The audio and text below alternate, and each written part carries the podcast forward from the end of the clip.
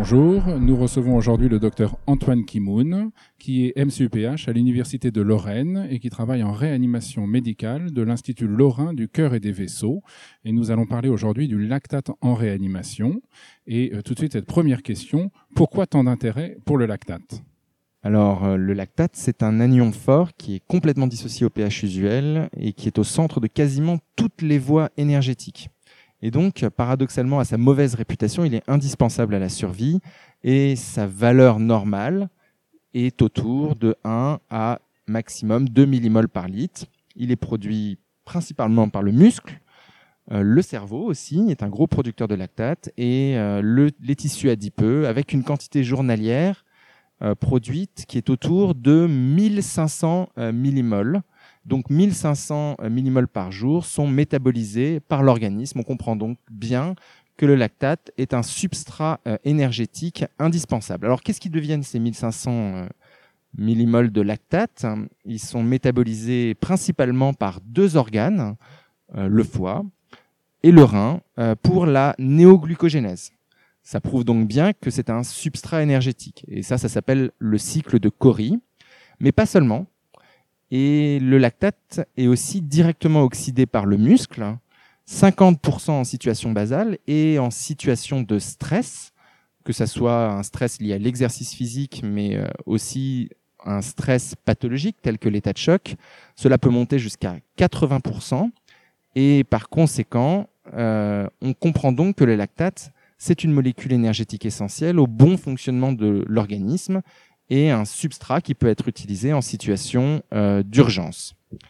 Mais le lactate présente aussi l'intérêt d'être un biomarqueur de gravité facilement mesurable au lit du malade, dont l'augmentation est associée de façon parfois, souvent, simpliste à la présence d'une hypoxie tissulaire secondaire à une baisse du transport artériel en oxygène.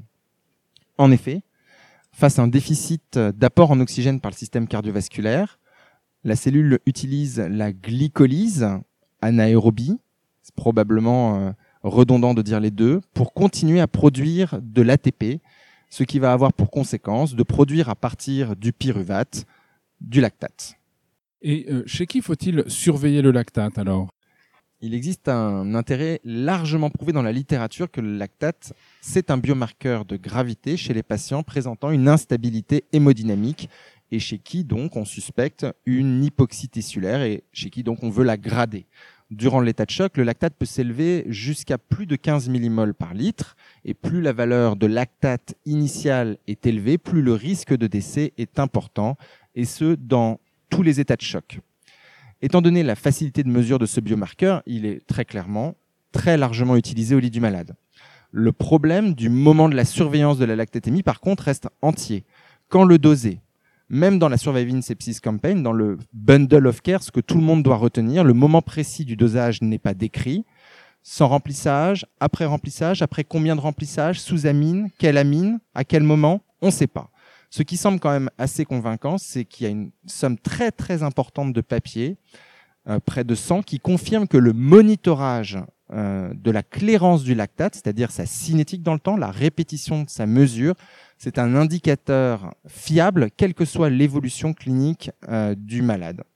Néanmoins, si son augmentation est le plus souvent parallèle à l'hypoxie tissulaire, il y a aussi de très nombreuses situations euh, cliniques où l'hyperlactatémie est prise en défaut et où son augmentation ne reflète pas l'hypoxie tissulaire. D'où la question que vous allez me poser par la suite. Je vois que tu précèdes nos questions. Alors le lactate peut-il nous tromper? Et oui, il existe de nombreuses situations où la lactatémie n'est pas forcément le reflet de la perfusion tissulaire. Elles sont décrites d'ailleurs dans la classification de Cohen et Woods. Alors, je ne vais pas toutes vous les détailler, mais quelques exemples ou pièges. Alors, d'abord, le défaut de clairance. En particulier hépatique, les travaux sont contradictoires, mais néanmoins, euh, plus qu'une surproduction, la réduction de la clairance, en particulier en cas de défaillance hépatocellulaire, participe probablement à surestimer dans certains cas, par exemple un état de choc stabilisé avec retard de clairance euh, du lactate, par exemple, la valeur du lactate comme marqueur d'hypoperfusion. L'acidose lactique à la metformine est un second exemple typique où le lactate n'est pas le reflet de l'hypoperfusion tissulaire. Ainsi, dans ce cadre précis, le surblocage de la néoglucogénèse secondaire à l'accumulation de biguanide est associé à un défaut de métabolisme du lactate qui, en s'accumulant, va être associé à une acidose sévère. La mortalité dans ce cas est très liée aux comorbidités qui vont être décompensées. Logiquement, à pH et valeur de lactate équivalent, une acidose lactique au biguanide est moins sévère qu'une acidose lactique secondaire à un état de choc en termes de pronostic sur la survie. Troisième exemple, l'hyperlactatémie durant le choc septique est aussi un peu particulière. À volémie et débit adapté, avec une oxygénation tissulaire maintenue, une hyperlactatémie peut exister durant le choc septique et n'est pas reflet de l'oxygénation euh, tissulaire. Ainsi, durant le choc septique, il existe une augmentation de l'activité de GLUT1 qui va activer la glycolyse, qui sera responsable d'une saturation de l'utilisation du pyruvate dans le cycle de Krebs. En parallèle, l'inflammation bloque et ralentit la chaîne respiratoire, ce qui va aussi, in fine, ralentir le cycle de Krebs et ainsi favoriser la réaction du pyruvate vers le lactate et donc une hyperlactatémie qui ne va pas être le reflet d'une situation d'hypoperfusion directe liée à un manque du transport artériel en oxygène. Quatrième point, la stimulation bêta-adrénergique peut être aussi associée de façon indépendante à une élévation de la lactatémie et donc non corrélée à la perfusion et à l'oxygénation tissulaire. Alors dans ce cadre, la stimulation bêta-2 adrénergique va augmenter la production d'AMP cyclique qui va activer la glycogénolyse et la glycolyse et va activer la NAK-ATPase qui va consommer de l'énergie et donc de l'ATP. L'ADP produite va induire l'activation de la phosphofructokinase et la glycolyse et donc saturant en contexte de choc la lactate, déshydrogénase en induisant ainsi une surproduction euh, de lactate. Là aussi, ce n'est pas le reflet de l'hypoperfusion tissulaire, c'est une hyperlactatémie d'origine adrénergique. Une autre cause, ce sont les dysfonctions mitochondriales médicamenteuses, dans lesquelles on peut citer le linosélide et le propofol, qui sont finalement beaucoup plus rares que ce que rapportent euh, les case reports de la littérature.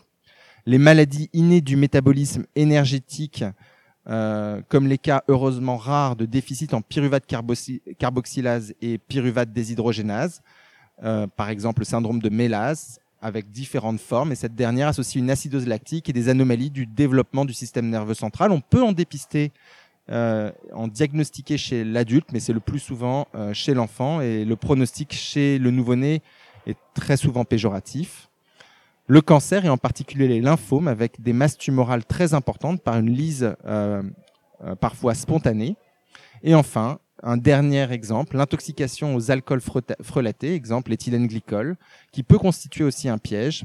L'acide glycolique et euh, glycoxylique qui vont être issus du métabolisme de l'éthylène glycol réagissent avec la L-lactate oxydase qui est utilisée dans les analyseurs de gaz du sang délocalisés dans nos services, ce qui peut induire une fausse élévation du lactate dont l'amplitude n'est pas proportionnelle avec la profondeur de l'acidose qui est beaucoup plus profonde.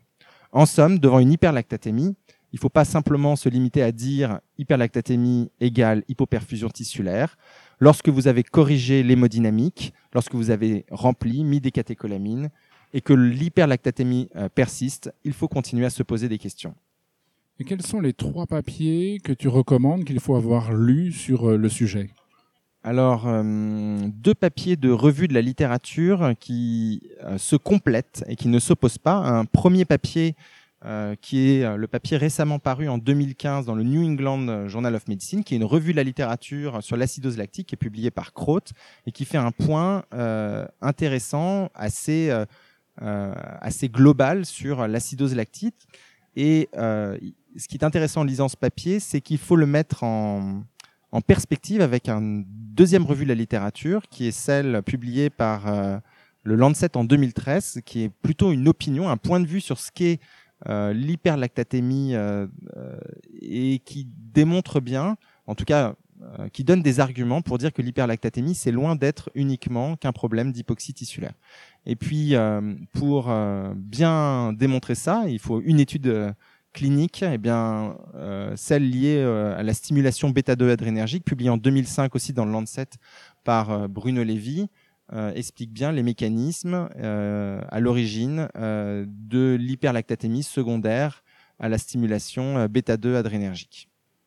Et comme d'habitude, notre question bonus. Qu'est-ce que tu dirais aujourd'hui à un interne qui euh, souhaiterait choisir notre belle spécialité?